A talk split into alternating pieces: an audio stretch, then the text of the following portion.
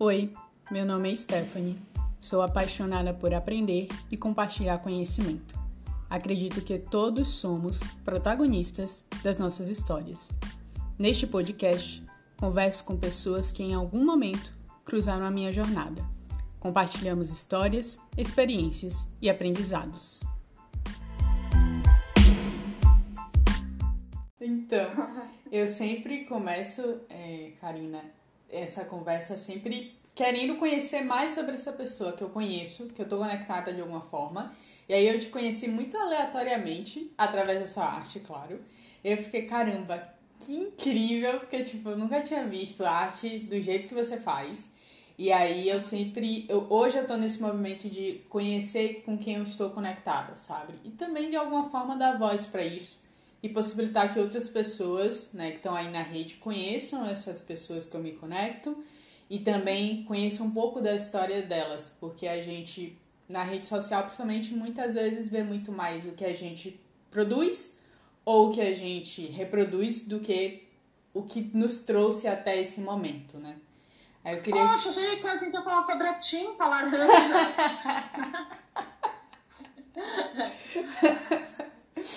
Me conta aí qual é, qual é a tua história, né? E o que te trouxe até aqui, até esse momento que você vive hoje. Já começou? Já começou. é, então, vamos lá. Uh, a linha é essa, é a vida, né? É, eu ainda estou entendendo o processo. E isso é bom e é a vida ela acontecendo. É o processo que não vai terminar nunca. Daqui a pouco eu nem vou estar mais fazendo isso, quem sabe? Espero que não, porque eu gosto bastante do que eu estou fazendo. Bem, é, vamos para a apresentação primeiro. eu sou a Karina, Karina Kosugi. É, eu sou artista visual e ilustradora. Eu ilustro há mais ou menos uns. É, tipo, pagando, cobrando por isso há uns seis anos. Eu sou bem ruim de datas. Mas, assim, uh, trabalhei dentro de agência publicitária. Acho que é bom contar um pouquinho antes, né? Sim. Ok. Uh, vamos lá, eu era uma criança, aquela criança que não se dava tanta atenção, porque eu cumpria uh, as minhas funções de entregar, de entrega, eu não dava trabalho, é, então vida, vida que segue, não dei, não dei trabalho, então você não precisa dar muita atenção para uma criança que não dá muito trabalho, né? É, sempre gostei de desenho, sempre tive um, um, uma interação legal com o desenho, conseguia me expressar com o desenho, e só que isso era de forma muito. Uh, uh, como é que se diz? Sem. Amadora? Sem, sem de amadora, isso sem depositar é, nenhuma. Você vai ter que me ajudar nas palavras. Eu sou péssima para encontrar as palavras. Expectativa. Exatamente, ponto para as meninas, expectativa. Eu não tinha nenhuma expectativa. Eu ia lá, desenhava, a, as professoras adoravam meus desenhos e tal. Só que aquilo, eu nunca achei que eu pudesse trabalhar com um desenho. Então, desenhava just for fun. E então, é, mas minha mãe, a gente veio de uma classe social humilde, então minha mãe nunca achou que eu pudesse trabalhar com isso, meus pais, né, no caso, é, eles são casados até hoje. E então nunca rolou uma atenção, falei assim, não, vamos investir nisso daí. Para minha mãe era, ah, tem um emprego, já tá ok, já tá valendo. E aí eu trabalhei um período, aí foi meu primeiro trabalho, foi na Fininvest, extinta Fininvest, era uma empresa de crédito pessoal, depois a Unibanco mastigou, né, a Fininvest, mas era basicamente tinha que fazer cadastros de pessoas para adquirir crédito e a pessoa poder fazer as suas uh, uh, compras a prazo. E eu era muito ruim nisso. Pensa na pessoa que não falava no telefone, é, ficha cadastral um negócio. É, até hoje eu tenho dificuldade, até hoje preencher uma ficha cadastral. Então eu estava num lugar bem errado. Aí, minha, eu tava no metrô e eu olhei assim, nossa, que interessante esse, esse negócio de curso de uh, uh, comunicação visual, né? Aí minha mãe falou, por que você não faz? Eu falei assim, nossa, minha mãe me apoiando em alguma coisa que. foge da algo curva. visual que nem. que foge da curva, né? Que não é trabalhar num banco. Assim, é, ok, vou fazer, vou investir nisso daí. E aí eu comecei a fazer um curso de é, comunicação visual voltada para web design, que era na época, sei lá, quantas décadas atrás, quase duas décadas. E eu falei assim, olha, interessante, é esse o caminho. Aí eu estagiei na área, uh, foi bem legal, porque eu trabalhei na Secretaria de Esportes, fazendo comunicação visual para a Secretaria de Esportes, e eu me desenvolvi bem dentro, dentro disso, dentro de, de design, né? E aí depois eu freelei, trabalhando de casa tal, e entrei depois numa agência de publicidade como diretora de arte. E é um universo bem complexo, né? Não é muito complexo, não. Você trabalha feito uma condenada e bota uma mesinha de pimbolim, você acha que é bacana, você é jovem, você tem energia para aquilo e aquilo, aquele universo te consome, né? De agência publicitária. E eu fui levando isso e era muito errado. Eu trabalhava demais, comia uma pizza, voltava no dia seguinte para trabalhar e virar madrugada e voltava no dia seguinte só o pó. E eu fui levando isso anos da minha vida. Foram, eu trabalhei em média nove anos dentro da mesma agência. Aí eu era diretora de arte e teve um momento que o meu chefe eu acho que ele nem tem noção do quanto ele foi importante para mim. Ele falou: Não, tá precisando de uma ilustração aqui. Eu sempre fiz cursos aleatórios, inclusive de ilustração, porque eu achava assim: ah, ilustração é só um negócio que eu gosto. E aí precisava de uma ilustração. Aí eu falei assim: ah, eu não sei se eu vou conseguir, né? Porque, poxa, era por uma conta grande, era Italcar na, na época. Pô, é uma conta grande, eu não sei se eu vou conseguir chegar. Ele falou: faz sem compromisso. E se você conseguir, então você pega essa conta e cuida das ilustrações para essa conta. E eu fui levando, fui curtindo e abri uma visão bem, bem ampla para mim na questão de, cara, eu posso trabalhar com algo que eu sei fazer, que eu gosto de fazer. Existe essa possibilidade. E é muito bom, é muito bom, foi bem gostoso. E eu sempre tive a, a, facilidade de desenhar e fazer os cursos. Eu ia bem nos cursos, falava assim, ah, ok, tem um curso aqui de guache. Ah, ok, aprendendo lá, tal, tal, tal, é assim que pinta. Legal, agora eu tenho um de aquarela. Encostava o guache, ia brincar de aquarela, falei, ah, legal, gostei. E, e fui levando assim, mais ou menos como uma... É, era meio que um, um hobbyzinho que às vezes eu conseguia botar dentro, dentro do meu trabalho mas o ambiente de agência era sufocante.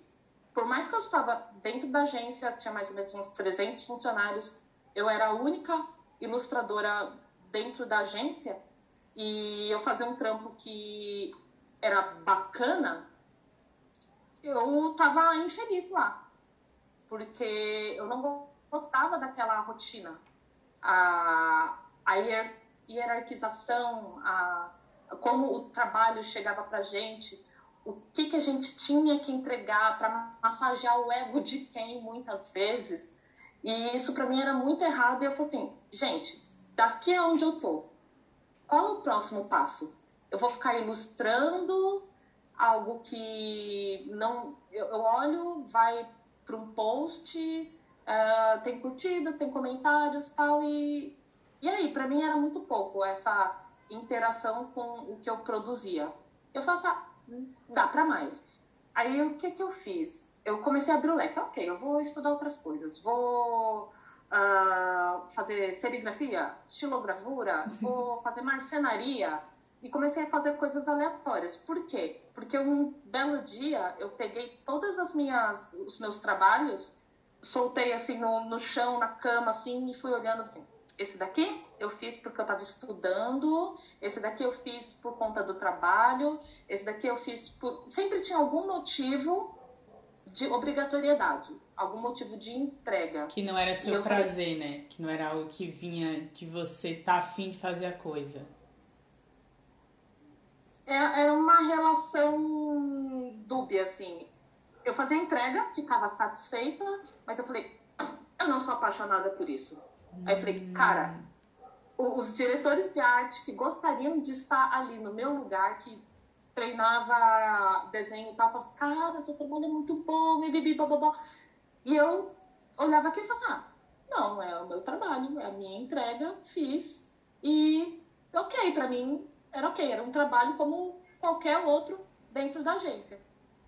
E eu tava lá muito a velha reclamona. Eu eu quase não recebi e-mail de solicitação de, de trabalho, tal, porque o que eu tinha que fazer era muito pautado, então não tinha mais. Quando eu era diretora de arte, sim, era, era nossa, era terrível. É, trabalhava demais, é, o negócio mudava no meio da madrugada, 10 horas da manhã tinha que estar na mesa do chefe, aquelas coisas de, de, de bastidores de agência publicitária que o pessoal acha que é mó legal, mas no fundo não é não.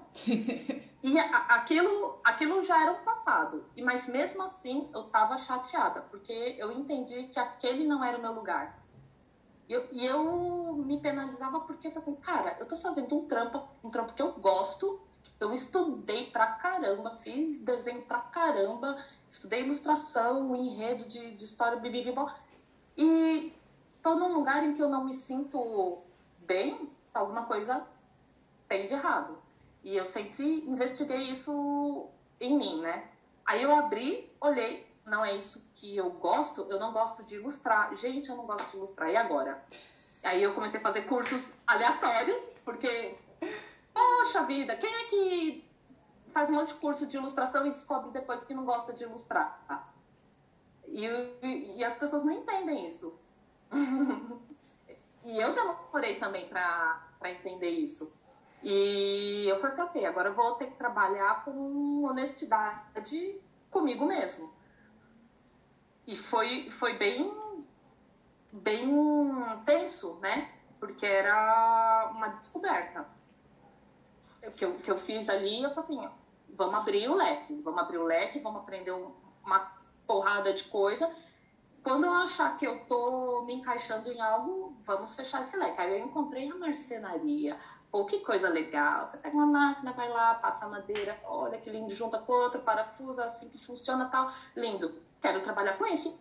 Saí da agência, ainda fui para uma outra agência lá dois meses para ver se era isso mesmo que é.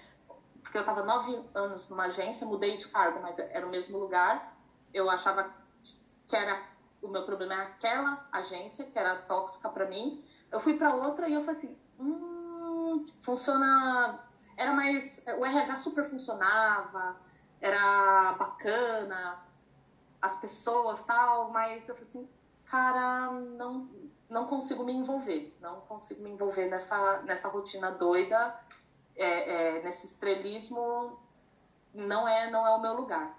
E aí eu falei assim, vou me dedicar à marcenaria saí da, da, da agência e falei assim, agora minha vida vai ser marcenaria. Fiz curso, fiz curso, inclusive no Senai, foi ótimo, adorei, comprei, peguei minha rescisão, né, falei, agora eu vou encher minha casa de máquina, comprei um monte de máquina, esquadrejadeira, foi aquela coisa, né, linda.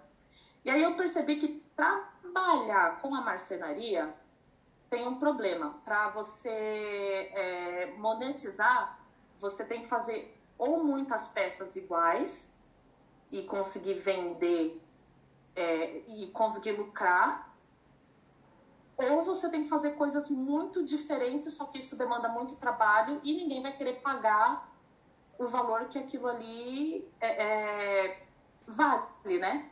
Aí eu falei, hum, temos um problema.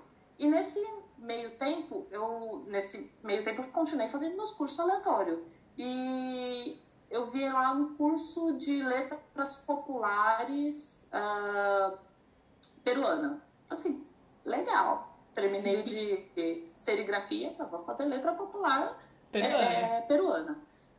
É isso aí. E aí eu me encantei, falei, cara, que legal, né, esse lance de letra popular. E era no estúdio Sim Logo do Felipe Grimaldi. E tinha vários trabalhos de pintura popular, ele é muito dedicado a isso, a arte popular brasileira.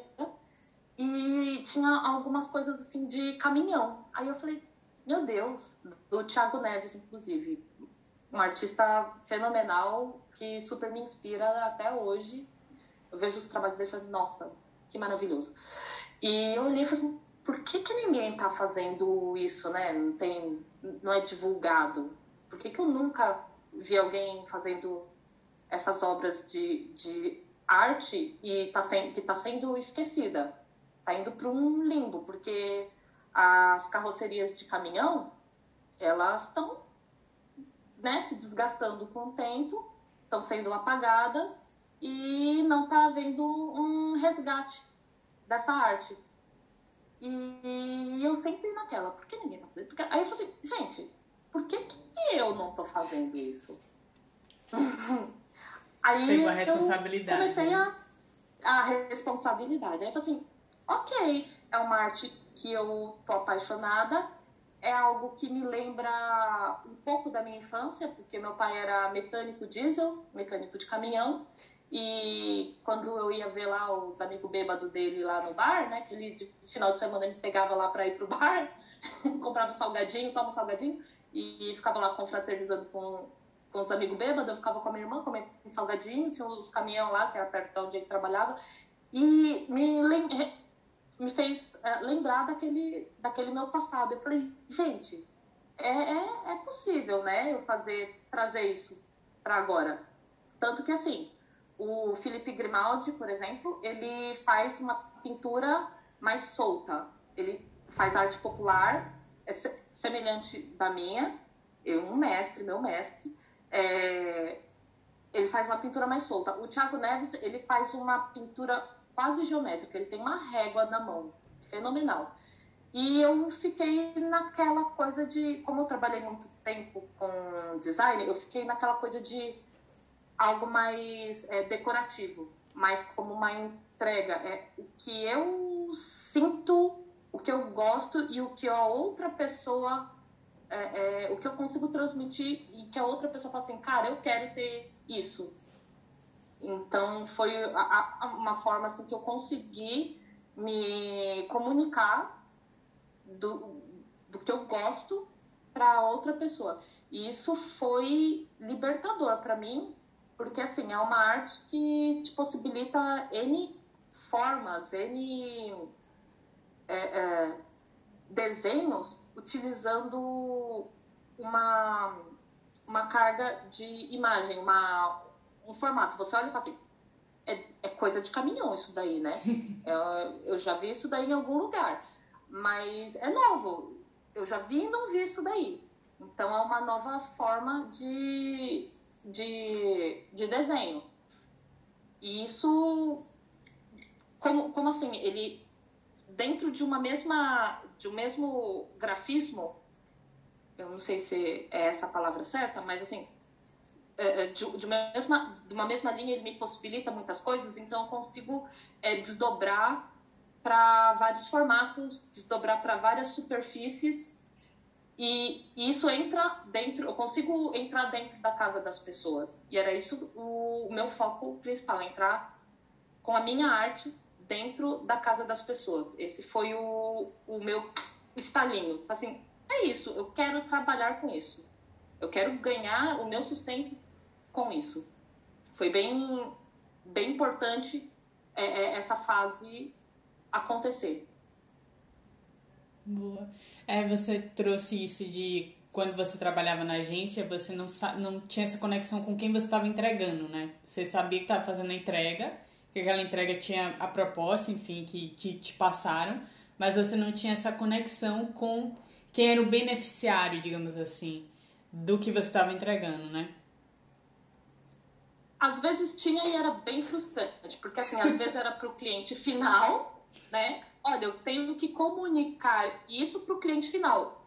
E tinha um limbo que eu atendi essa conta mais ou menos uns três anos, que me sugou a alma, que era é, eu tinha que fazer uma a gente a equipe e a gente estava muito ciente disso tinha que fazer uma entrega para a pessoa do marketing que tinha que segurar o cargo dela então era entregas monstruosas com ideias uau, mirabolantes, que a gente sabia que não ia para frente, porque era só para a pessoa fazer uma boa entrega dentro da, lá do marketing da, da marca e para essa pessoa manter se manter no cargo.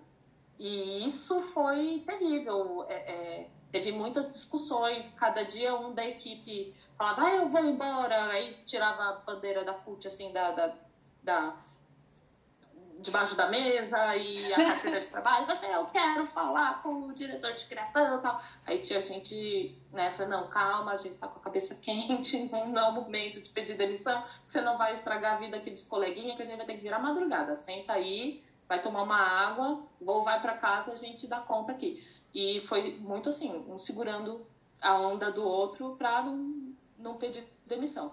Mas hoje, acho que eu não ia segurar, não. Assim, é isso aí, vamos embora todo mundo mesmo. Greve geral. Porque. Acabou aqui. Greve geral. Porque outro dia eu tava conversando com o meu amigo e ele falou assim: ah, mas todo o trabalho, né, tem. Uh, uh, tem os seus problemas, é tenso, tem. É, a, o psicológico da pessoa vai pro saco mesmo. Eu falei assim: não, agência é diferente, porque a agência é o inferno com uma mesinha de pibolinha ali. Então, na frente, você olha, olha, que legal, tá uma mesinha de pipolinha, tá até um videogame, ou né, até cerveja de sexta-feira de vez em quando.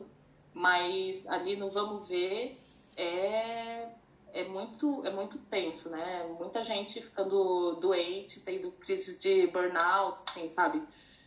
Era, era bem complicado, bem, bem complexo. E uma das coisas também que fez eu sair da área era assim, se você trabalha dentro de uma agência de publicidade, você sempre tem que estar antenado com as coisas.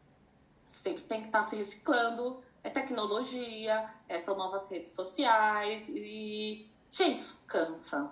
Eu olho o controle remoto e falo assim, ah, agora eu vou assistir Netflix ou Amazon e tem lá os botãozinhos aí, eu já me dou uma perdida. Falei, olha, aqui, eu já tô virando tia, eu vou querer ficar aprendendo novas tecnologias, de ficar fazendo curso. Aí tem a molecada que mora com os pais lá, que tem roupinha passada, comida feita, que pode se dedicar inteiramente a isso. Eu vou ter que ficar é, gastando minha energia e tendo que lavar roupa e, e, e, fazer minhas coisas. Eu não vou conseguir me equiparar a essa molecada nova que está vindo. Então, tecnologia não é o meu forte, não quero que seja o meu forte. Eu vou abandonar isso daqui. E eu acho que a minha história foi isso, foi abandonos. O que isso traz de benefício, o que isso é, é, é, traz como prejuízo e falar, ok, estou grata por tudo que isso, é, é, até onde isso me trouxe, mas beijo, não quero mais para minha vida, porque não dá para você agarrar tudo, não dá para você aprender tudo e o quanto isso vai consumir da sua vida e você não vai conseguir a, se dedicar ao que realmente importa, que é a grande, né, a, a motivo das pessoas estarem, em, sei lá, nessa busca eterna de, de felicidade. E a gente acaba se, se vendendo por muito pouco, será? O salário até que era bom. Mas. Mas e a saúde? Era... E a saúde? E a, saúde eu gastava tudo com remédio. E a qualidade de vida? E como era utilizado esse salário? Exatamente, eu não tinha uma boa qualidade de vida. Eu era muito ranzinza, ficava doente, dor no estômago, bipipi. E aí eu coloquei tudo isso, isso numa balança e eu falei assim: tem duas alternativas. Ou eu tento crescer dentro de uma agência e virar o chefe.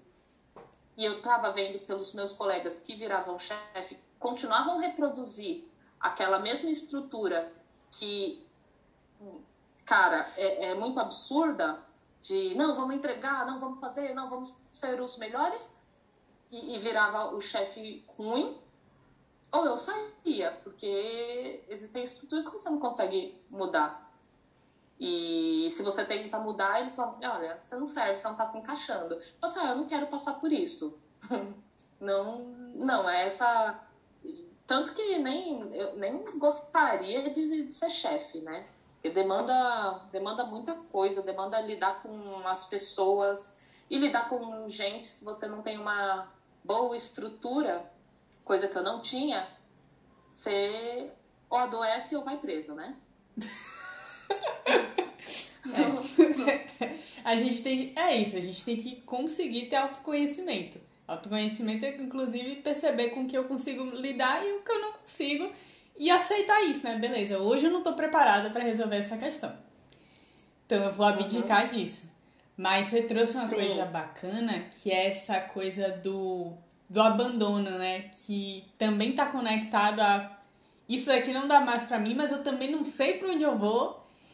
E aí, como é que é essa Sim. sensação de tipo, isso daqui, a agência com todo o caos que ela tinha, você já tinha nove anos dentro da que você trabalhava, né? Quando você entendeu que beleza, preciso ir para outro canto. Mas como foi sentir isso de tipo, aqui não dá mais. Mas você teve esse momento de olhar para as coisas e dizer, beleza, ilustração também não é o caminho. E aí, como, como é que foi realmente esse sentimento de para onde ir, sabe? Foi literalmente esse negócio, ah, vou, vou arriscar qualquer coisa, você passou por um momento de caramba, o que eu fiz até hoje? Quase 10 anos da minha vida e agora eu tô me questionando sobre o que é. Sim, é, eu não larguei assim de, ah, tá, sopetão. Eu fui fazendo cursos enquanto eu tava na, na, nesse período de entendi que não, não é mais para mim.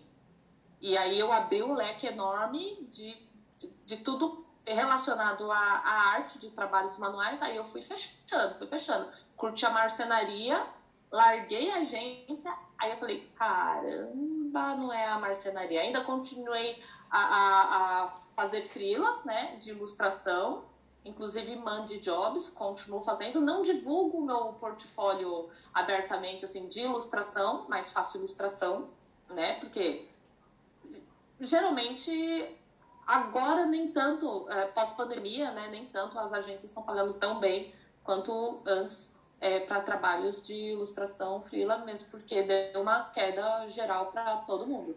Mas não é o meu foco, porém faço. Porque é algo que eu consigo desenvolver, desenvolvo bem, então eu, eu consigo trabalhar com isso, é, só que no conforto do, da minha casa e na, naquela coisa assim, ok, entreguei, ufa, não tenho vínculo e vou seguir aqui com um trabalho em que eu realmente acredito, em que realmente faz parte de mim, em que eu consigo olhar e eu consigo sentir e falar, assim, cara, que gostoso. E eu acho que quanto mais eu botar essa energia dentro do trabalho que eu gosto, esse é o caminho. Tá? Foi muito nítido para mim. Mas a, a, caminhada é essa. Você conseguir identificar o que te é prazeroso e naquela balancinha, o que é rentável também, porque você tem que né, comer, pagar as contas, né? Nesse, nessa vida capitalista aí é assim que funciona e tudo bem, é assim que você tem que levar. Então, eu não, eu raramente mesmo assim, raramente eu falo, ah, agora eu vou pintar. E vou lá e, tá, tá, tá, e pinto. Não, para mim eu tenho os meus propósitos. Eu vou fazer isso porque eu sinto isso e é algo que eu tenho que externar. E é, a arte é onde eu consigo externar. E é engraçado, assim, porque não é um, algo figurativo, né? É uma pessoa tal. E eu consigo botar o meu sentimento dentro daquele, daquele trabalho e me causa uma, uma felicidade enorme. E, e eu falo, gente, não pode ser outra coisa. É isso, o meu caminho é esse. Então, é, foi gradativo essa percepção, mas é algo que está bem claro. Que bom. Eu tive uma conversa, a conversa recente com o Kevin, e ele é mentor de propósito, né? E aí a gente conversou um uhum. pouco sobre essa questão do do, independente do que a gente chamar, né? Mas de, de, ter essa clareza do que a gente sente prazer ao fazer, né? Ao servir, de certa uhum. forma. Porque no, o nosso trabalho sempre está vinculado a servir a alguém, né? Servir ao, a um grupo, Sim. servir ao coletivo. E através disso, é claro que a gente também é servido, né? De, de enfim, monetariamente para poder manter. E quão gratificante é quando a gente consegue ter essa moeda de troca, né? Ter esse trabalho que ressoa com, e tem coerência com os nossos valores, com o que a gente acredita, e que a gente não sente só que, beleza, eu tô ganhando dinheiro, mas caramba, eu tô recebendo em troca do que eu tô oferecendo e fazer isso me gera uma gratificação, né? Que, que ajuda a gente a manter muitas vezes esse, esse rolê, que não é, não é tão fácil assim também, né? Uhum. Agora eu tô naquele momento que, assim, é, sinto que eu tenho que passar para frente esse aprendizado. Porém, primeiro problema, é, eu faço uma arte de letrismo, além do, da filetagem, é de letrismo. Só que eu sou canhota. Ah, querida. Então, tipo, não vou ficar ensinando a pessoa, falar, olha, gente, vocês escrevem da esquerda para a direita, mas eu vou aqui escrever da direita para a esquerda para eu não borrar o meu desenho. Você é canhota, então, caramba. Eu sou canhota. E, e, então, tipo, eu não vou me botar numa situação em que não vai ser boa para a pessoa. Eu não vou conseguir. Ou porque eu não tenho didática para explicar, eu acredito, né? Que eu não, que eu não tenho didática para explicar para a pessoa. E outra que é o processo que eu tive para aprender vai refletir o contrário na pessoa. Eu não quero essa vingança para mim. É, então, assim, como é que eu consigo é, comunicar o que eu faço para outras pessoas aprenderem sem que eu ensine a fazer? Por exemplo, é, é, esse bate-papo que a gente está tendo, eu aceitei, assim, ah, é um caminho, é um bate-papo, é, é, é, como eu consegui me encontrar dentro da minha arte, dentro do que eu sinto prazer em fazer, e talvez é, seja um caminho falar sobre.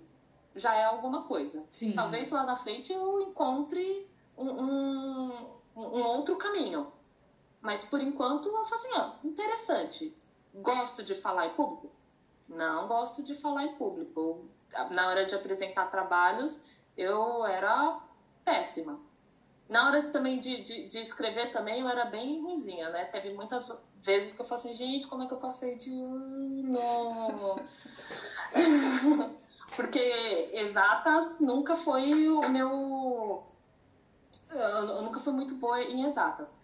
Mas também teve algo que eu descobri recentemente que eu acabei entendendo o porquê das coisas. É, eu comecei a fazer terapia e no, na terapia ela falou assim: Eu acho, eu acho que você tá dentro do espectro autista. Eu falei assim: apoio. E aí, muita. Aí ela me passou um monte de é, testes e, e que ali, tipo, deu a entender que sim, quase gabaritei vários, né? E que é, é, estaria no nível 1 de, de autismo, né, de baixo nível de suporte. Então, assim, é, principalmente mulher, ah, lógico, dando adendo bem grande. Eu não, não fui para um neuro, neurologista, não fui, não passei para um psiquiatra, foi só aquela conversa que a gente teve e algumas coisas que eu conversei com a minha mãe durante sobre a minha a minha infância. Então, tudo bateu que, que seria esse o diagnóstico, né? Eu não tenho um diagnóstico fechado. Mesmo porque aí entrou a pandemia e aí eu fui procurar mesmo isso daí. Assim, é, uma, é, um, é um assunto que, que me incomoda uh, de, de abrir. Eu falei assim, olha, particularmente não, mas não é também uma bandeira que eu gostaria de é. levantar, mesmo porque eu não, não tenho um diagnóstico fechado, papapá. Mas é algo que eu percebi que influenciou muito, muito, muito toda a minha vida. Por exemplo, quando eu fui dirigir, aprender a dirigir. Meu Deus, eu sou um perigo à humanidade. Eu sou, eu sou uma arma. Sou uma arma. Eu bati, eu parei quando eu bati num carro parado. Eu falei assim, ok, eu entendi que dirigir não é o meu forte. E tudo bem. Só que eu, nesse processo, assim, tipo, eu me penalizei, porque eu não tinha uma atenção boa para fazer aquilo. Aí eu falei assim, tudo bem, dirigir não é. Não sou boa nisso. Falar no telefone, ok. Se a pessoa quiser se comunicar comigo, eu falo WhatsApp. Não. Mandar áudio, ah, nossa, que coisa horrível. Aí eu me escuto e falo, gente, quem colocou uma batata na minha boca? Por que, que eu tô toda me atropelando? Apaga áudio, manda de novo, apaga. Eu falei, não, vou escrever aqui, vou fazer textão, mas é, é, é como eu, eu, me sinto mais à vontade de, de me comunicar. E entender isso é, é, gerou assim um perdão, né? Assim, ok, Karina, você não é perfeita, não precisa ser perfeita, trabalhe com as ferramentas que você tem na sua mão e seja feliz. Então, é, é o que eu estava falando para um amigo meu. Eu tô sendo uh, mais gentil comigo. Não que eu não faça cobranças, porque cobrança é um lance que a gente, né? Faz, né? Não vai. A gente é meio. Não. É, é, a gente é educado a, gente... a se cobrar, né? A gente tem, durante um bom tempo, mais de 10 anos da nossa vida, alguém cobrando, algumas pessoas cobrando, depois de um tempo a gente vira a pessoa que se cobra, né? Sim, porque assim, na escolinha, você tá lá, seus pais cobram você ter notas boas. E como era uma criança muito introspectiva, eu era uma autista, né, gente? Sou, né? Mas eu era uma criança que não dava trabalho, ficava ali quieta. Ah, apesar que eu dei muito trabalho. Eu chorava quase todo dia na escola, mas assim, de desesperado que a minha irmã tinha que ir lá me resgatar. Falei, não, calma, vai ficar tudo bem. Ninguém entendia nada, porque eu entrava em desespero. A professora escrevia lá um trem, eu ia copiar, não cabia na linha. Ela escreveu numa linha, eu tenho que copiar aquilo exatamente numa linha, exatamente do jeito que ela desenhou lá, eu tenho que fazer igual. Então eu consegui escrever igual a professora, só que aí não cabe numa linha. Meu Deus, meu mundo caiu. Hum. Eu, eu, eu tinha que desaguar ali até minha mãe buscar e tentar entender o que, que problema que essa menina tinha. Mas mesmo assim, a, a meus pais, as pessoas que estavam em volta não percebeu. Por quê? Porque eu conseguia ter um foco maior em determinados assuntos. Então, história, é, geografia, uh, português ainda dava uma blá, blá, blá, mas artes, artes principalmente, é, eu tinha um foco, um hiperfoco enorme. Então eu direcionava minha atenção para aquilo e naquilo era perfeita. Tanto que a minha irmã mais velha, ela tinha uns trabalhos de geometria, eu nem sabia o que, era geometria, ela entregava as apostilas para minha, na minha mãe e falava assim, faz aí minha lição. Eu lá, né, pequenininha, tipo, 10 anos de idade, fazendo os trabalhos dela de geometria, né. Eu falava assim, ok, legal, é desenho aqui, ó, tô fazendo abóbodas. E e me usou, usou vários anos. E, então, quer dizer, eu não causava problema. Então, uma criança que não causa problema, você não dá a, a devida a, atenção, né? É, passa, e, passa assim despercebido, né? De certa forma. É quase invisível. Passa. Porque, assim, um, um menino que tem a, a mesma as mesmas atitudes, você fala assim, tem alguma coisa errada com esse menino. Ele é muito fechado, porque só os outros meninos, eles são é mais permissível que eles possam fazer o que quiser. Subir na árvore, ah, menino, tá subindo na árvore e tal. E com a menina, ah, ela é só mais quietinha. Então, passa batido. E foi isso que aconteceu. Passou batido, não culpo meus pais, mas aí eu fiz muitas perguntas, né? Pra minha mãe, eu falei, mãe, como é que eu andava? Eu usei é, botinha ortopédica, assim, é, você não encostava o, o calcanhar no chão para andar, é, você não é, fazia contato com outras crianças, você não, não gostava de ficar com as outras crianças, você ficava isolada, uh, você falava muito pouco, é, eu, eu, tinha ressaca social, assim, até hoje eu tenho, eu evito, é, de quando tinha festa de aniversário eu ficava ali e aí ela ia olhar se minha temperatura eu tava com febre, ficava doente. E, e, e, isso eu vi que eu fui carregando pelo resto da minha vida e não entendia por quê. E tanto que na minha vida adulta, eu morei com um amigo meu, o Douglas, foi genial. E às vezes eu falava alguma coisa assim, depois de ano morando, eu falava, ah, eu estudei ali. Eu falei assim, como assim você estudou ali? Tipo, eu morava em cima da, da, da, da faculdade onde eu estou. Falei assim, ah. Como você nunca falou isso pra mim? Falei assim, ah, não sei. Não, não, eu não, não conheço com quem eu moro. Eu moro... Exatamente. Como assim você não fala da, da sua vida? Eu falei assim, é mesmo? Eu não falo da minha vida. E eu não senti essa necessidade, mas assim, eu sempre tive um convívio bom com, com as pessoas, mas assim, com todo tipo de pessoas. Às vezes a pessoa fala, ah, não gosto daquela pessoa, eu conversar com essa pessoa, é, é, eu tinha uma conversa, ok, eu falei assim, ah, não, não é de todo mal. E às vezes eu não gostava da pessoa, mas eu conseguia conviver com a pessoa de boa. Então, uma pessoa que não tem é, problemas de, de conversar com outras pessoas, é ok, né? Quem iria imaginar essas, essas dificuldades outras? Mas assim, minha casa era ponto de, de encontro da galera para sair pro bar. Só que eu falei assim, ok, vocês vêm aqui, faz o esquenta, vai pro bar, porque eu morava perto do centro, né? Vai pro, pra balada tal. Eles voltavam pra minha casa, dormiam lá, mas eu não ia. Assim, eu não vou me colocar nessa situação. eu não preciso. Você só tava no pré e no pós. Durante. No pré. É, aí eu recolhia lá os bêbados, olha, você dorme aqui, bebadinho, você dorme. Outro, você que tá jogadinho, deita aqui nesse cantinho, deita nesse sofá e tal. E, e aí assim, o pessoal fala, mas Karina, você é estranha. Sou e paciência. Mas eu já me mascarei bastante, porque principalmente na adolescência. A adolescência é uma droga, né, gente? É, pra todo mundo. Acho que, acho que tá na hora da gente aceitar que é uma fase de muito esquisita pra gente, independente se é homem, se é mulher. Acho que uhum. é uma fase onde a gente tá com o hormônio mudando muito, é muita mudança que a gente não percebe, é visivelmente, porque é muito interna. Então são muitas questões, porque tipo, a, a fase da adolescência é quando você começa realmente a querer ter mais contato com enfim, social, né? Que você quer ir pra baladinha, uhum. que você começa a ter relacionamento, que você tem cobrança a nível de vestibular, enfim, já projetando uhum. sua profissão. Então é, é muita turbulência, né?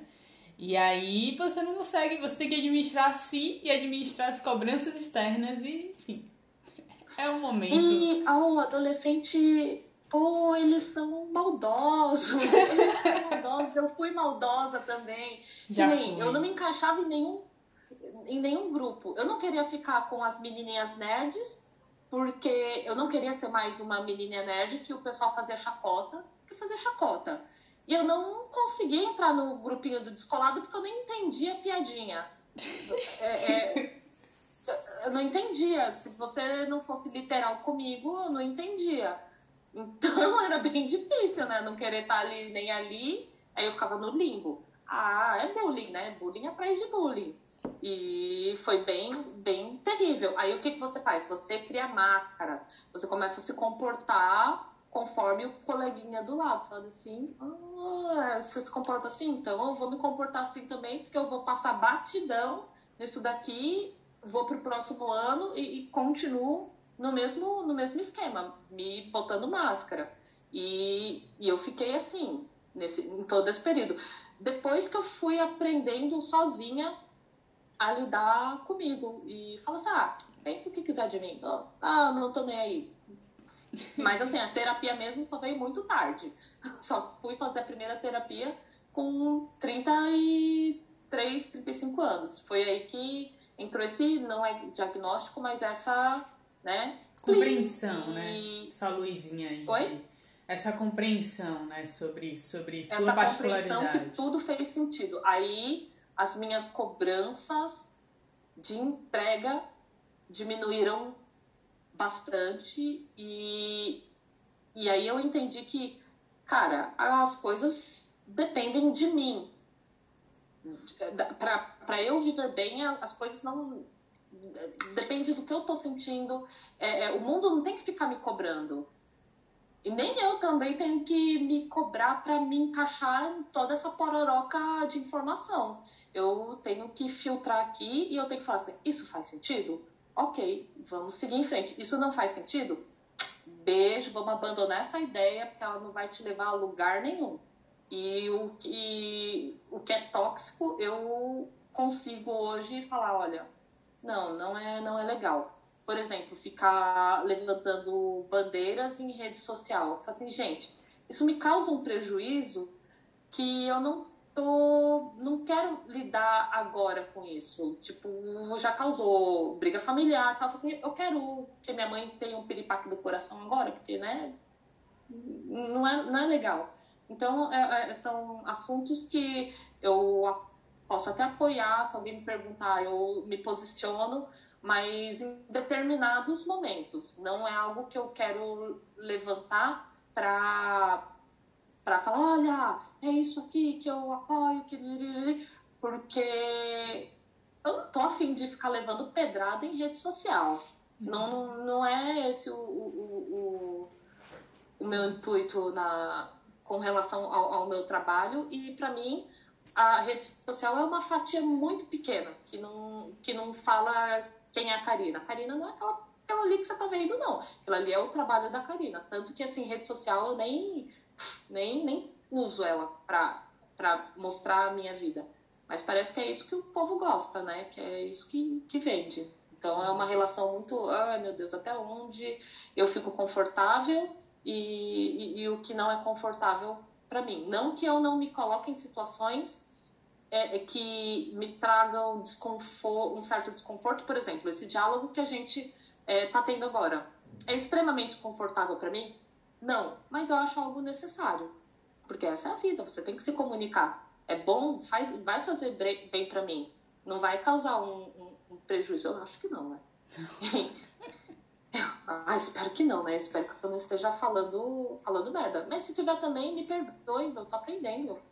Não essa coisa da militância, é, e aí é uma particularidade de Stephanie, né? De tipo, tem uma coisa que eu não gosto muito que são os rótulos, né? E aí eu já entrei em alguns, não conflitos, mas em, em diálogos que eu percebia que às vezes até amigos próximos, tipo, achavam que era errado você não vestir um, um é, levantar uma bandeira ou vestir um rótulo.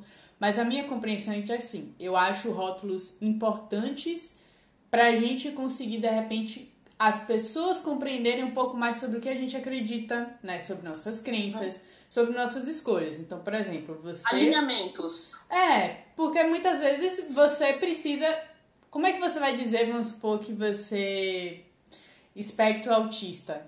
Se você não souber isso, né, e de repente você não compreende, uhum. compreender e comunicar, a pessoa não vai entender que essa característica que você tem, a forma como você lida, enxerga as coisas, ela sofre, ela não sofre, mas ela tá revestida por essa esse rótulo, né? Que faz parte. Então, a pessoa, quando você, ah, se você diz, ah, eu tenho um hiperfoco para essas coisas, a pessoa vai dizer, ah, hiperfoco, tá, eu também sou focado, mas aí quando você diz espectro autista, para quem já conhece um pouquinho, que não é todo mundo, porque não é uma coisa dialogada, né, inclusive, uhum. mas a pessoa já vai dizer, ah, tá, entenda um pouco, né? A gente tem uma série agora, Atypical, que ajuda a gente a, compreender um pouquinho sobre o, autismo.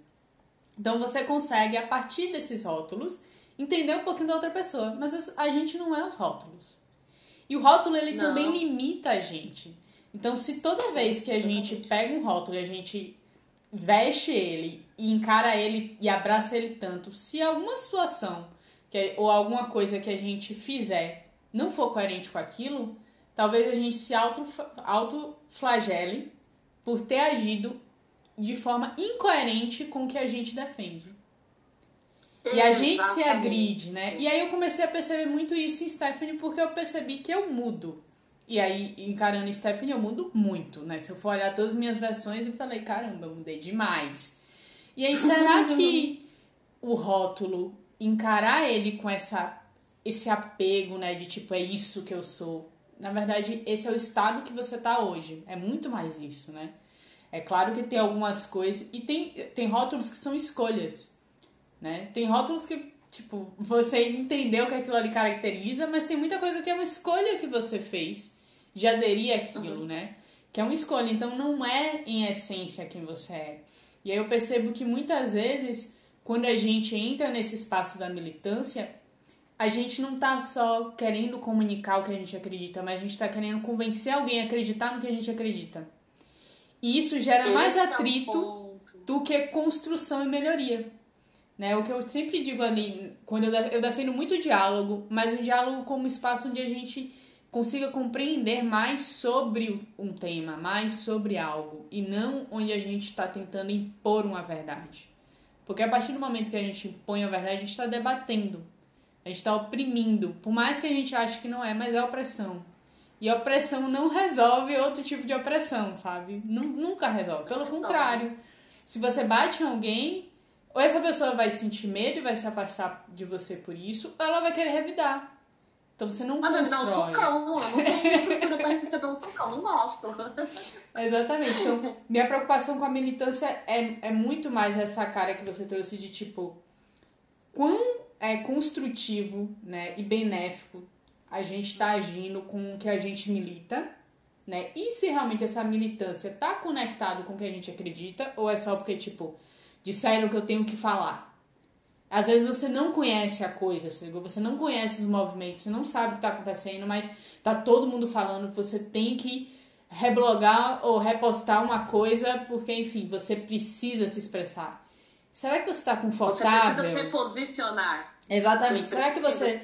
Essa obrigatoriedade de, de precisar se posicionar. Isso me deixa muito é, desconfortável. Por exemplo, esses dias surgiu aí a do DJ aí, o fulano, que bateu na, na esposa. Aí todo mundo postando é, nas redes sociais, ah, é, briga de marido e mulher, ninguém mete a colher.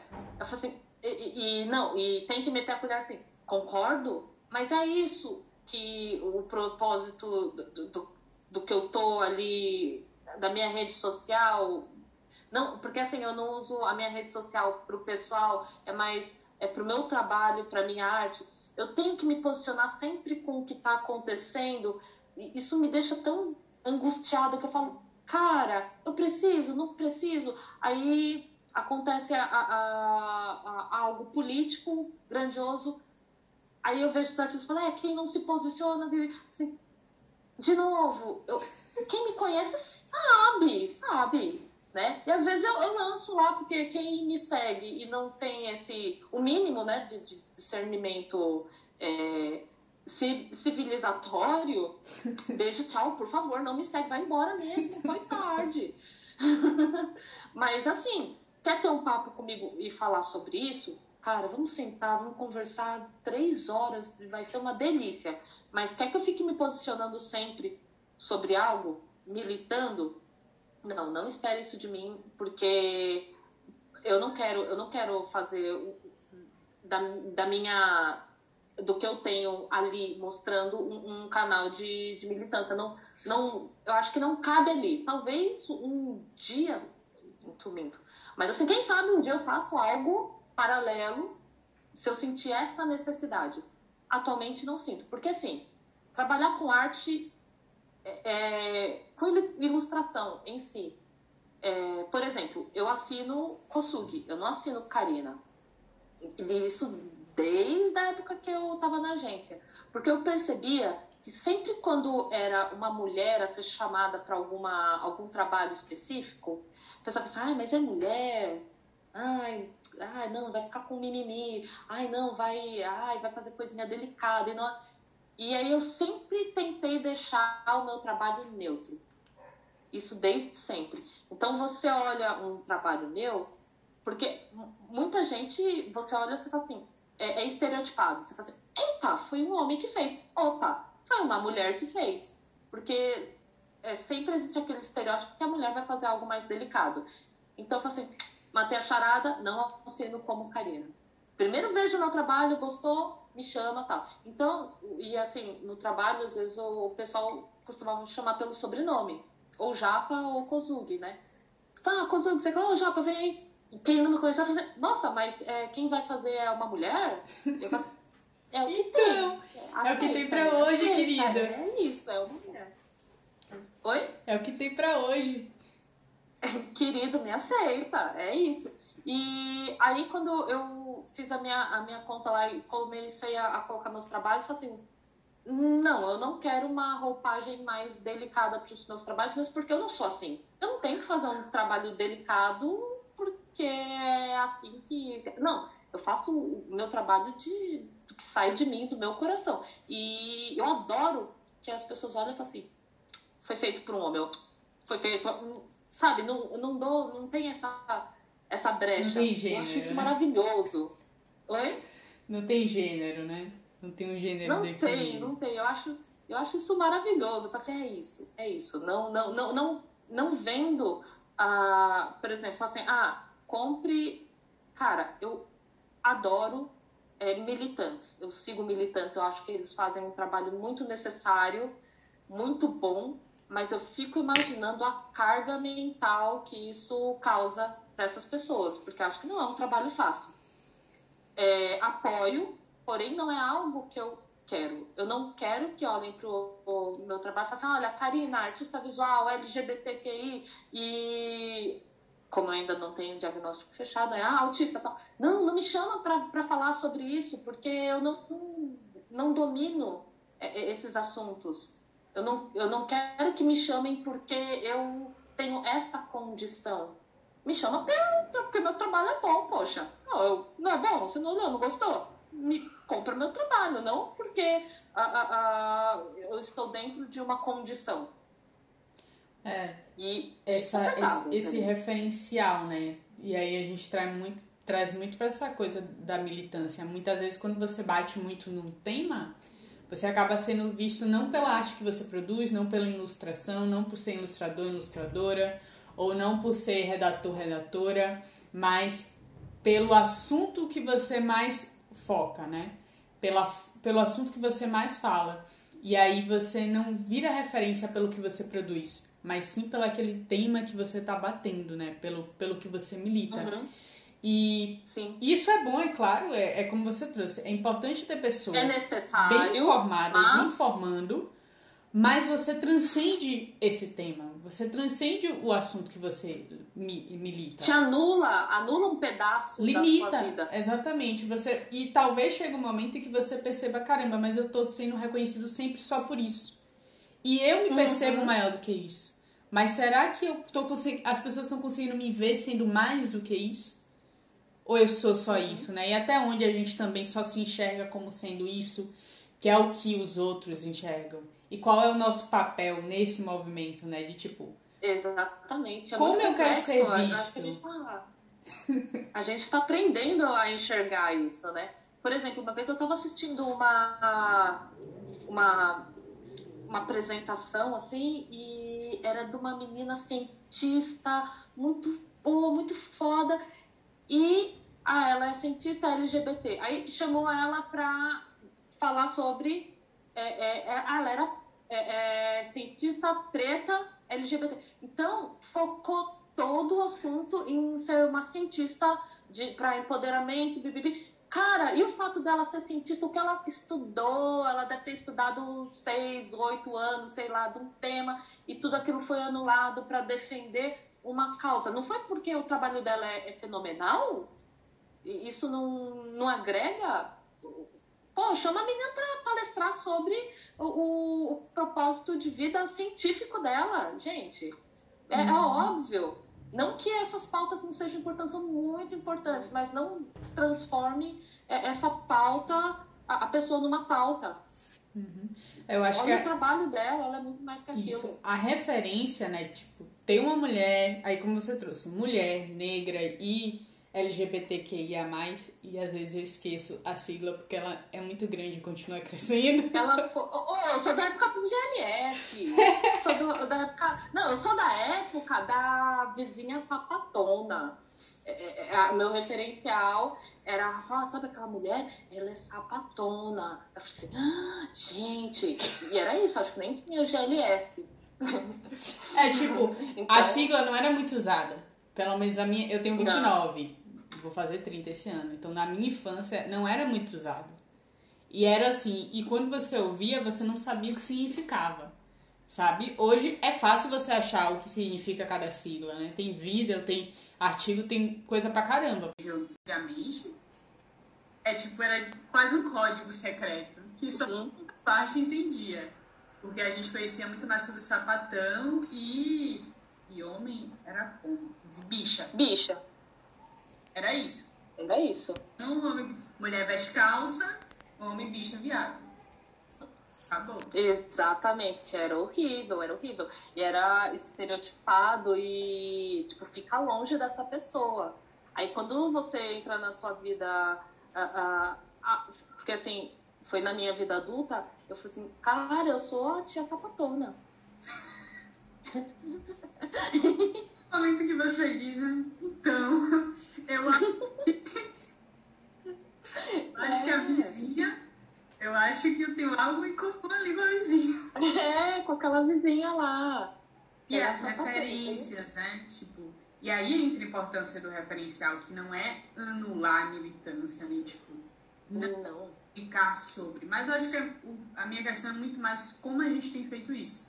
Porque referências são importantes, sabe? Principalmente Muito. Ao nosso redor não tem referenciais daquilo que a gente percebe na gente. E quando a gente também percebe que ao redor a gente tem pessoas que criticam e não acolhem características que a gente se percebe, né? Porque aí o que a gente faz é ficar calado e se reprime. Porque você Sim. quer ser acolhido, você quer ser encaixado, né? De alguma forma. E aí quando a gente vê referências de tipo, que a gente olha, caramba, isso daí eu tenho em comum. Então você diz, é possível. Você consegue se enxergar, pô, eu não sou igual aquela pessoa, mas caramba, existe alguém com isso aqui que é diferente a mim, que vive e que vive bem. E que é feliz, entende? Então isso acho que faz com que a gente acredite na nossa felicidade, na, na, no Sim. potencial. Sim, que é o propósito, né? E poder hoje falar isso abertamente, uou, é um alívio muito grande. Apesar que a gente está nesse nosso contexto. Eu consigo falar abertamente sobre isso dentro da minha casa, com o, meu círculo, dentro da minha bolha. Eu não sei como é isso fora dela, né? Eu acredito que não não são todos os lugares que eu conseguiria fazer isso. É, um tempo atrás eu estava visitando uma tia no interior, ela estava doentinha e tal, e aí a- a- era muito estereotipado. Ah, falar assim, ah, cuidadora da, da sua tia? Ah, é, sabia que é um travecão? Aí eu falei assim, ô tia, esse travecão tem nome, qual é o nome? Ah, Fabi... a Fabiana, então sabe? Usa o nome da Fabiana, é Fabiana, não é Travecão, tipo, pô, pelo amor de Deus, né? E só que é um nome interior, as pessoas ali não, não entendem, não entendem isso, que, que, que esses, é pejorativo, é feio, é ofensivo. E aí que tá, a gente foi criado desse jeito, e em alguns lugares essa informação ainda não chegou. Nos extremos é muito pior. Eu tô falando de São Paulo, 500 quilômetros daqui, mas, pô, você vai lá pro fundão, gente, essas pessoas são E eu percebo assassinadas. até dentro da, da, da bolha da gente convive, sabe? Porque muitas vezes o que eu percebo é dentro do nosso grupo, todo mundo se respeita, todo mundo meio que se acolhe, mas comenta-se sobre pessoas de fora que vivem algo, que passam por experiência, tipo, igual a gente, que a gente trata como se fosse esse tio e essa tia. Uhum. Então, assim, até onde também a gente é politicamente correto dentro dos nossos grupos, mas se tratando de pessoas que estão fora, a gente é, julga, a gente julga a, a- experiência da pessoa, né? Principalmente essa, esse, esse processo de aceitação, esse processo de enxergar o outro tendo características que você teve e você não era assumido, por exemplo, e você acha que por isso você pode apontar o dedo e falar, não, essa pessoa aí tá dentro do armário. Até onde Uhum. sendo que pra gente, pelo menos na minha época, não era gostoso, né? Você receber uma ameaça de tipo, você tá no armário. Até onde a gente não tá reproduzindo aquilo que a gente sofreu, né? Por se achar Eu acho que a gente reproduz sim, a gente reproduz sempre, mas talvez com outro, outras informações, não necessariamente com a sexualidade. Por exemplo, com a, a, ah, a pessoa tá sendo blogueirinha. Aí eu falo, tá lá, blogueirinha de merda. Talvez essa seja a profissão do futuro. E eu tô aqui sendo a tiazona. Tiazona que mal consegue é, é, é, mexer no controle remoto. Com essa droga aqui, sabe? Eu tô, eu tô indo embora com a tecnologia. Às vezes é, é- às vezes é isso, gente. A gente não tá. é, é, a gente se acha desconstruída, mas a gente não tá aí aberto 100% para todas as informações, não. A gente critica sim, a gente sempre tem aquele dedinho, a gente se segura, a gente se segura, mas a gente tá ali com o dedinho para apontar sim. Acho que é, é normal, sabe? Acho que mais importante do que a gente se autoflagelar ou fazer um, um terror psicológico na gente ou no outro, é algo que eu também percebo em mim, porque às vezes, tipo, não milito na rede social, mas milito em casa. Entende? Então, tipo, uhum. não, não fala assim que isso é machismo, não fala assim que isso daí é homofobia, sabe? Então, assim, acho que muito mais do que isso a gente conseguir fazer esse exercício de perceber, caramba, acho que eu posso falar melhor, dialogar com o outro melhor sobre isso, partindo também do princípio de que a outra pessoa não é quem eu sou, não vive essa realidade, não sente isso na pele. Então é compreensível também que tenha argumentos e formas de lidar com a coisa diferente. Sim, a informação que eu tive é diferente da informação que você teve. Por exemplo, é, você começou a me seguir lá no Instagram, eu fui olhar e falei, cara, que legal, comunicação não violenta, já ouvi falar muito sobre isso, tal, daí a cutucada, assim, é isso que ultimamente eu ando tentando botar na minha vida. É, mesmo eu tendo a razão, não preciso, porque vai entrar aqui e a pessoa fala assim, não. É, você tá errado, não, você que tá errado, e vai virar uma guerra. Como é que eu consigo comunicar sem virar dedo na cara? Isso, para mim, é, é, genial. E eu tô lá, né?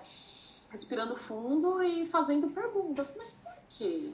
O que, que você acha? Com aquela cara assim, tipo, ai, botox pra mim, por favor, que eu não posso fazer essa cara de ruim que eu tenho. Bacana isso que você trouxe. Eu acabei de ler recentemente o livro Comunicação Não Violenta do Marshall. E aí, basicamente, o que ele instrui a gente, né? Porque até o processo de eu fazer as oficinas que eu facilito, hoje muda depois da leitura do livro, né? Mas basicamente o que ele traz é a gente deixar o julgamento de lado e se concentrar no que a gente observa. Então, muitas vezes o que a gente faz é tipo dizer se algo é bom, ruim, bonito feio, quando isso aí não é o que é que se mostra. Né? Então, por exemplo, uma obra de arte, você para uma pessoa pode ser coisa mais bizarra e não estou entendendo o que está acontecendo, e para outra pode dizer, nossa, mexeu com tudo aqui dentro. Então, uhum um seria bom, para um seria ruim, mas ela não é isso. Ela não é boa nem ruim, ela é o que é. Então é um quadro que tem uma tal pintura que eu não estou dizer aquilo. Então ele traz isso pra gente. Primeiro entender o que você está observando, né? E aí se tratando de uma pessoa, entender o que ela está expressando. Ah, ela está falando alto, ela está usando palavras pejorativas, enfim. Isso é observação. Segundo passo é você conseguir compreender o sentimento por trás daquilo que a pessoa está demonstrando. Então, ah, se a pessoa está falando dessa forma, você entende que ela está sentindo raiva. Entende? Está triste. E nem por esse motivo que eu vou falar com ela na mesma altura. Cara, ela tá abalada. A pessoa tá abalada. E a gente tem que ter essa, esse carinho no olhar outra pessoa e falar assim: eu não vou entrar na dela porque ela não pode tirar minha paz. E, e eu, né, eu tenho que ter uma conversa ok para conseguir desenvolver alguma coisa para a gente conseguir se entender. Uhum. E aí, aí, quando você entra nessa parte de conseguir ver o sentimento, você busca ver a necessidade por trás disso.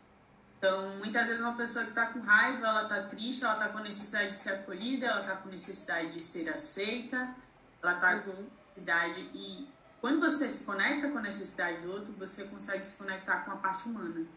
Você percebe que também tem essas necessidades né? Uhum. Quando a gente faz esse exercício, a gente consegue ver o que, quando a gente julga a ação, a gente não consegue. Então, quando você vê alguém explodindo, você diz, ai, que pessoa furiosa, que pessoa é, grossa, grosseira. Você não vai na necessidade do que a pessoa está sentindo e necessitando que faz com que ela se expresse dessa forma. E aí ele indica muito você começar com você, né? Você só vai conseguir realmente identificar e compreender isso com o outro quando você começa a identificar em você. Os momentos que você está feliz, né? quais são as necessidades que estão sendo atendidas, quais são os sentimentos e como você se expressa. E também quando você está com aquela situação de tô dando patada em todo mundo, coice. Como é que você está se sentindo nessa situação? Quais são as necessidades que não estão sendo atendidas? E que aí você parar e, peraí, eu preciso cuidar disso, sabe? E aí ele vem. Sim. Você faz esse exercício e você entra em empatia. É aí que a gente entra em empatia. Senão... Exatamente. Imagina eu com uma dificuldade enorme de me expressar e tendo essa carga explosiva, eu era, eu sou uma pessoa explosiva, mas aí quando eu entro nesse nesse embate, assim, cara, eu vou explodir, eu não vou degringolar e vai dar merda, porque eu vou bater aqui na mesa e, e é uma atitude violenta e eu não quero isso, porque eu falo assim, ah lá, louca, né? Não quero essa alcunha pra mim. e eu falei assim, eu não tô me comunicando bem, então calma. Talvez agora não é o momento de conversar, deixar conversar para amanhã. Amanhã a gente conversa, hein? Beleza? Aqui, olho no olho. Vou escutar, vai me botar os dedinhos na ferida, eu vou tá, sinal que estava incomodando a pessoa, então. É, é, e é isso, é ceder também a, o, né, a essa abertura, porque é muito difícil. É. Se você, principalmente quando você se expressa mal. Porque vai depender também do, da pessoa que está ali do outro lado te entender. Exatamente. É o que ele traz é isso, sabe? É, muitas vezes eu percebi, eu percebo também, vou avaliar Stephanie, que eu não posso generalizar, é, tipo, há uma busca de estar certa. E eu devo uhum. estar errada. Então, muitas vezes. A coreana!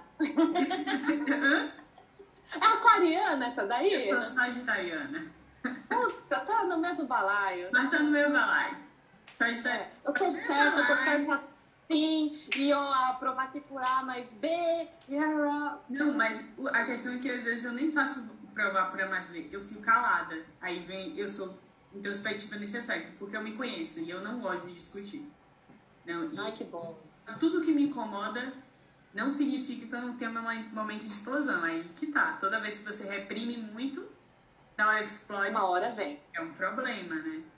E aí é isso. É, também é um exercício. Eu estudar sobre o CNV não foi um movimento de resolver os outros, sabe? Entender os mas era o que você trouxe, como eu posso me expressar melhor. Porque eu entendia que eu não falava o que eu precisava falar. Exatamente. Eu tô aprendendo. Então, tipo, essa conversa aqui massa, mas conversar no relacionamento sobre questões que incomodam, conversar dentro de casa sobre questões que, tipo, me incomodam, e inclusive perceber, será que isso aqui precisa ser conversado ou eu que tô vendo caroço onde não tem? Só chatona. Né? Às vezes a gente, quantas vezes não é um trauma, uma situação nossa que aí a gente acha que é o outro que é o problema, né? E aí se a gente for parar para analisar, é uma necessidade nossa que não tem a ver com o outro não estar atendendo. Mas é algo muito mais nosso particular, que fala muito uhum. sobre uma, uma, peculiaridade sua, né? Uma particularidade sua do que a outra pessoa que não está saciando uma falta minha que é minha. Uhum. Né? É sua. E, e, e tem uma coisa que eu sempre falo. Se a pessoa tá tirando a minha paz, a culpa é minha. Porque eu deixei ela tirar a minha paz. Se isso tá me incomodando, então eu tenho que buscar ele. Por que, que isso tá me incomodando? Porque isso não tem que me incomodar. Eu tenho que conversar com ela, deixar claro. E, e a partir do momento que tira a minha paz, eu tô errada. Eu tenho que consertar isso na minha cabeça. Porque eu deixei isso acontecer. Uhum. Mas a pessoa também não deixa de ser filha da mãe, né? Não, é isso. É ver situações e situações, né? Porque tem muitos momentos.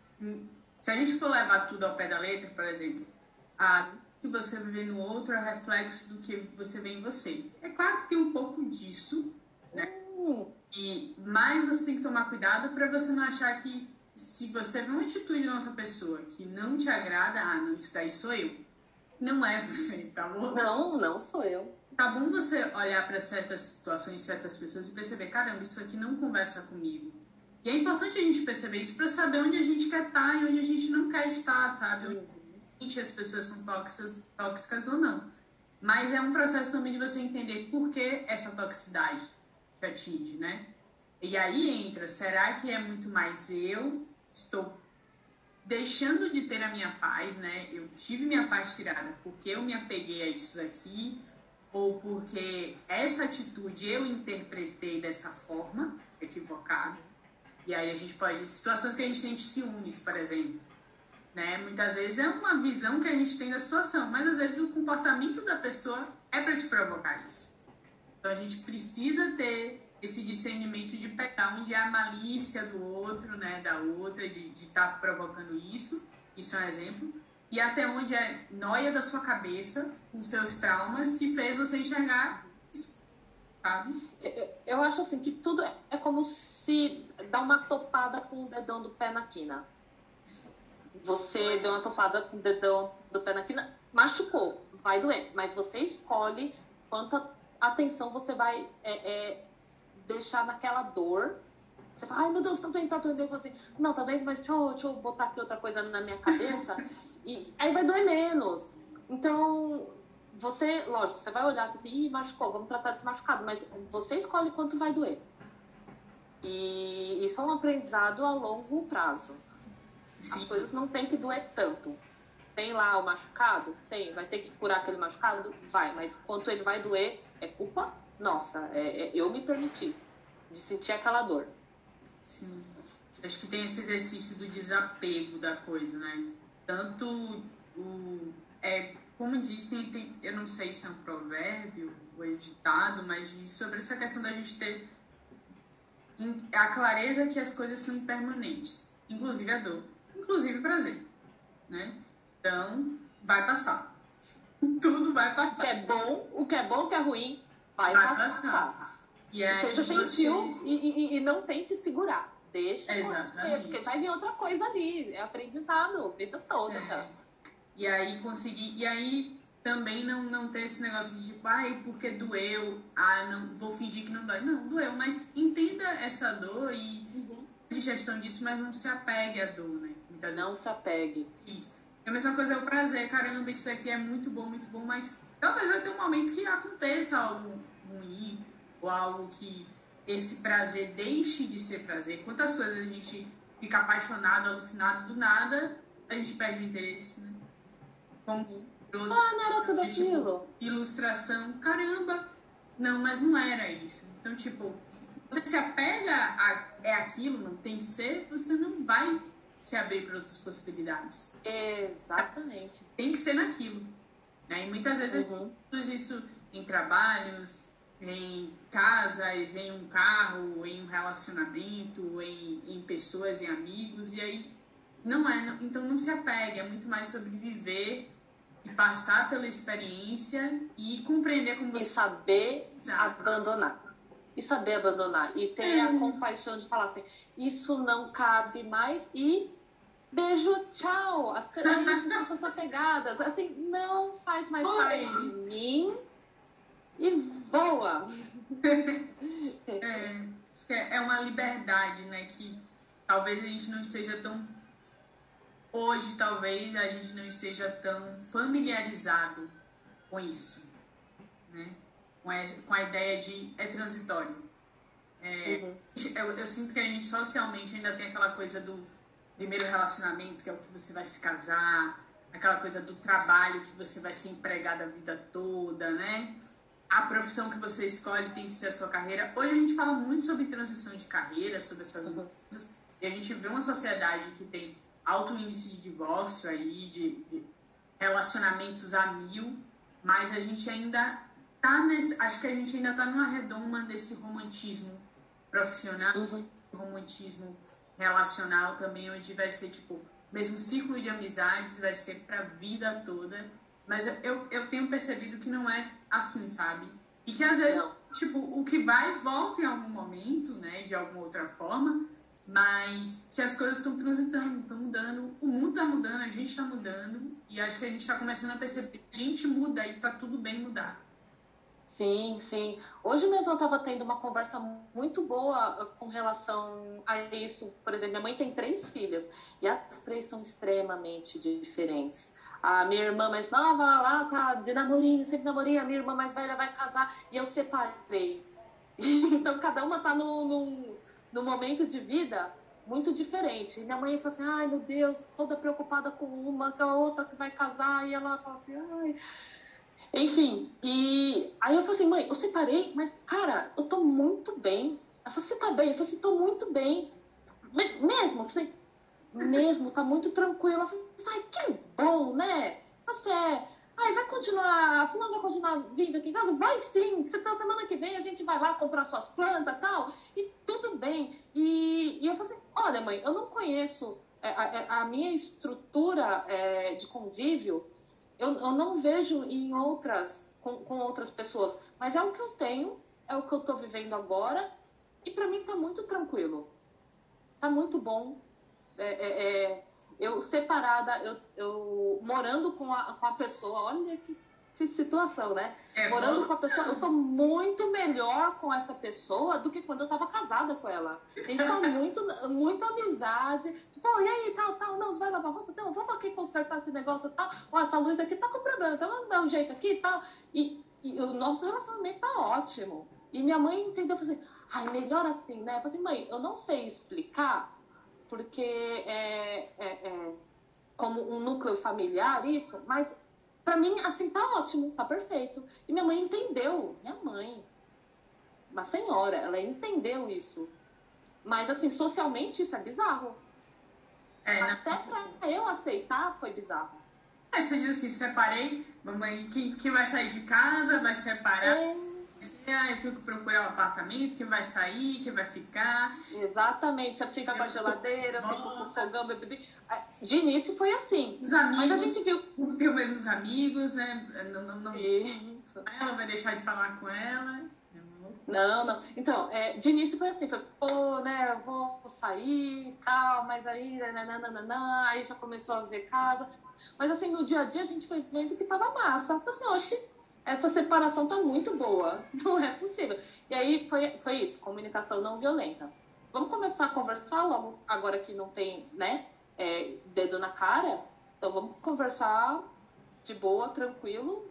Você não, não somos mais propriedades, porque é, quando a gente fala em relacionamento, é como se algo virasse sua propriedade. Então a gente consegue ter um diálogo mais abrangente e, e menos doloroso. A mesma informação que você fala quando você é um casal é, é diferente de quando você já não é mais. Entende? Ela pesa menos, é, o cuidado mudou e, e, e tá muito fluido. E fala assim, ó, vamos levar enquanto der, porque isso tá muito legal. E eu tô sendo gentil comigo com relação a isso. É uma estrutura que é nova para mim. Eu não conheço dentro do meu círculo algo que funcione assim, mas para mim está funcionando. E eu não vou demonizar isso. Sim, é, é, é, conseguir perceber a fluidez da coisa, sabe? Exatamente. A gente, é isso, você, vocês tinham a possibilidade de seguir o padrão convencional de que sempre acontece com o rompimento, mas vocês se perceberam, caramba, isso aqui tá fluindo, mesmo de uma forma que a gente não conhece, mas está acontecendo e está sendo bom para todas as partes. Então, por que forçar uma coisa dolorosa né, e complexa? Porque, enfim, arrumar tudo, sair de casa, fazer uma mudança, para você se adaptar a um novo espaço, tudo isso é diferente. Se a forma como vocês estão agora está melhor. E aí você trouxe uma coisa importante que é a conversa, sabe? É Exatamente. funcionamento, independente da configuração que ele tem e que é isso, quando a gente precisa conversar, a gente não conversa. A gente deixa para amanhã, a gente se cala, a gente, uhum. o outro fica calado, e vai crescendo uma família de elefantes dentro do relatório. Meu Deus! Vários elefantes, você Cada porta que sabe, você tá ocupado, tem um elefante aqui. Você começa a perceber assim, você não enxerga mais a pessoa que está com você. Você uhum. só tem esses espaços preenchidos e vocês não se veem. Aí de repente, os elefantes somem. Vocês começam. Meu Deus, minha casa assim tá, tá fazendo eco de, de falta de elefante, tá ótimo. E minha mãe ficou tão feliz depois que eu falei, mãe, eu terminei, mas tá melhor do que antes. Ela ficou tão. Ela ficou feliz. Eu falei assim, porque eu tava assim, como é que eu vou explicar isso pra ela, né? mas, mas depois que eu expliquei e ela viu que eu tava feliz, ela falou, ai, que bom! Ela vem quando aqui pra almoçar e a gente compra planta. tá ótimo. Então, aí é que tá. Tem coisas que nós temos que abandonar, botar ponto final. E, e tem coisas que a gente tem que abandonar e botar ponto final, que é, é, é em situações que a gente acha que é isso. Entende? É, uhum. não, eu não preciso funcionar conforme a regra. Por quê? Quem colocou essa regra? Para quem funciona essa regra? Para quem funciona essa regra?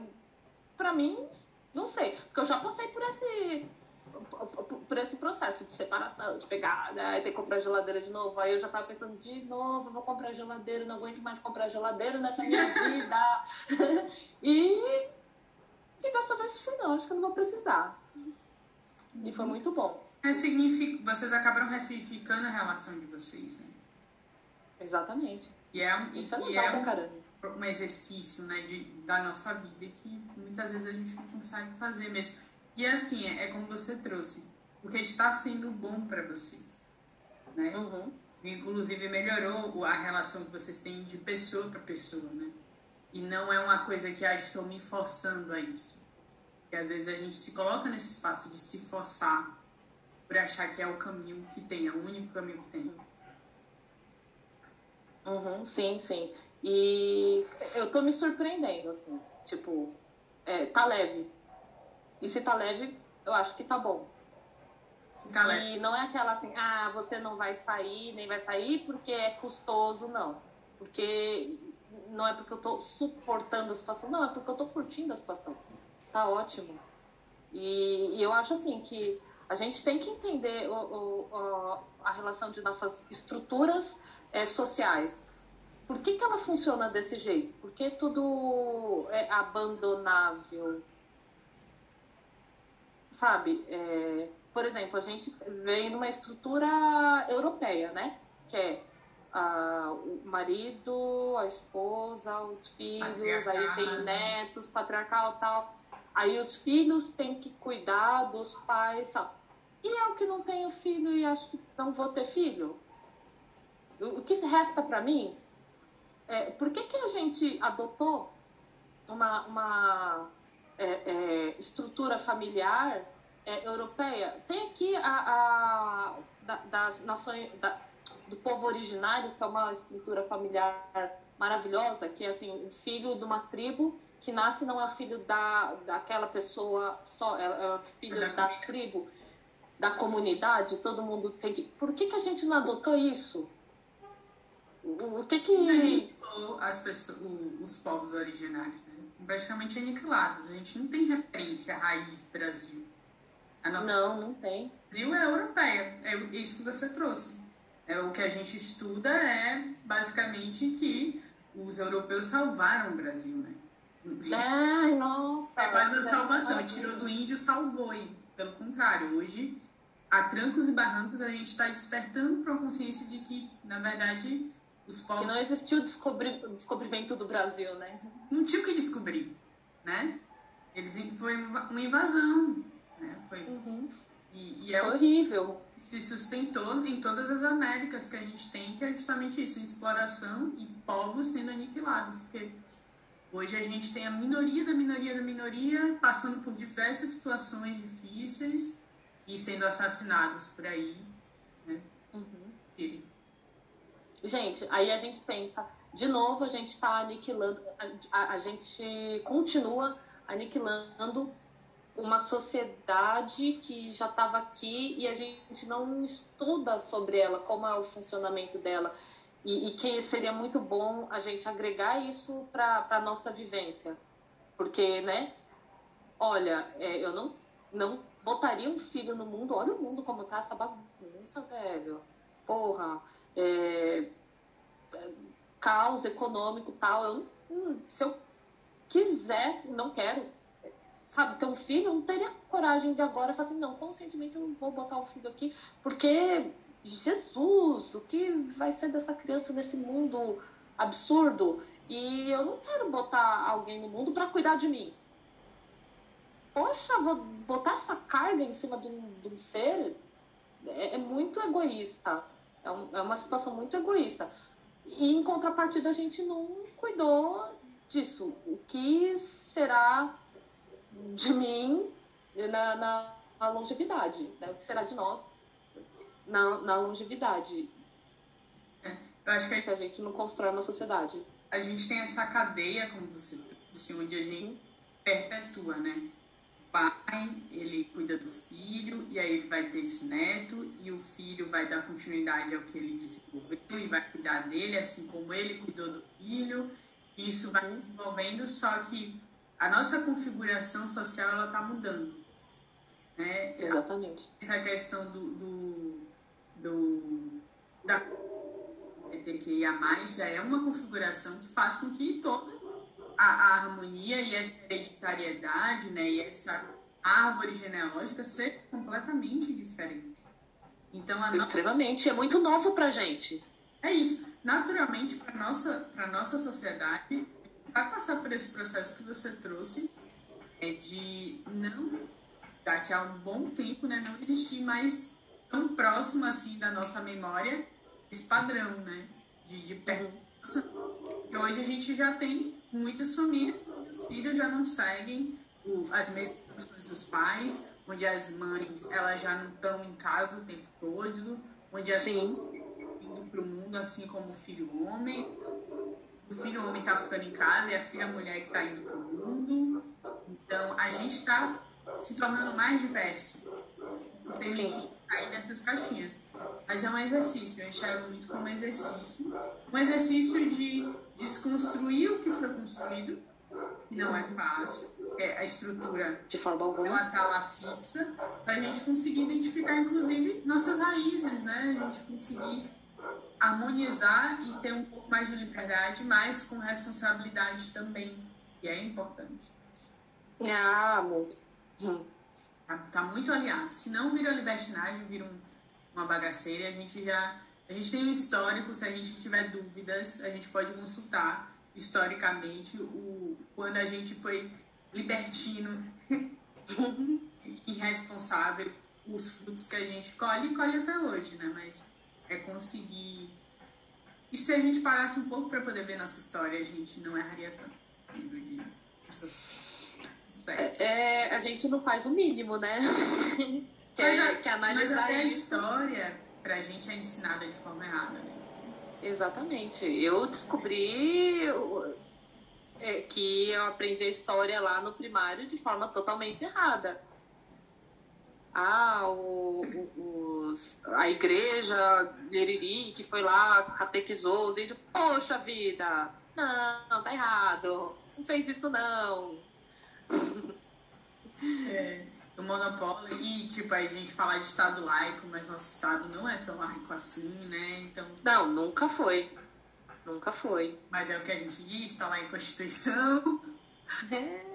Na verdade, naquele é, é ou não é laico, ele é interessado, ele é interesseiro, é para onde é que dá para tirar proveito daquilo. Ah, é aqui com, com Deus, no, né?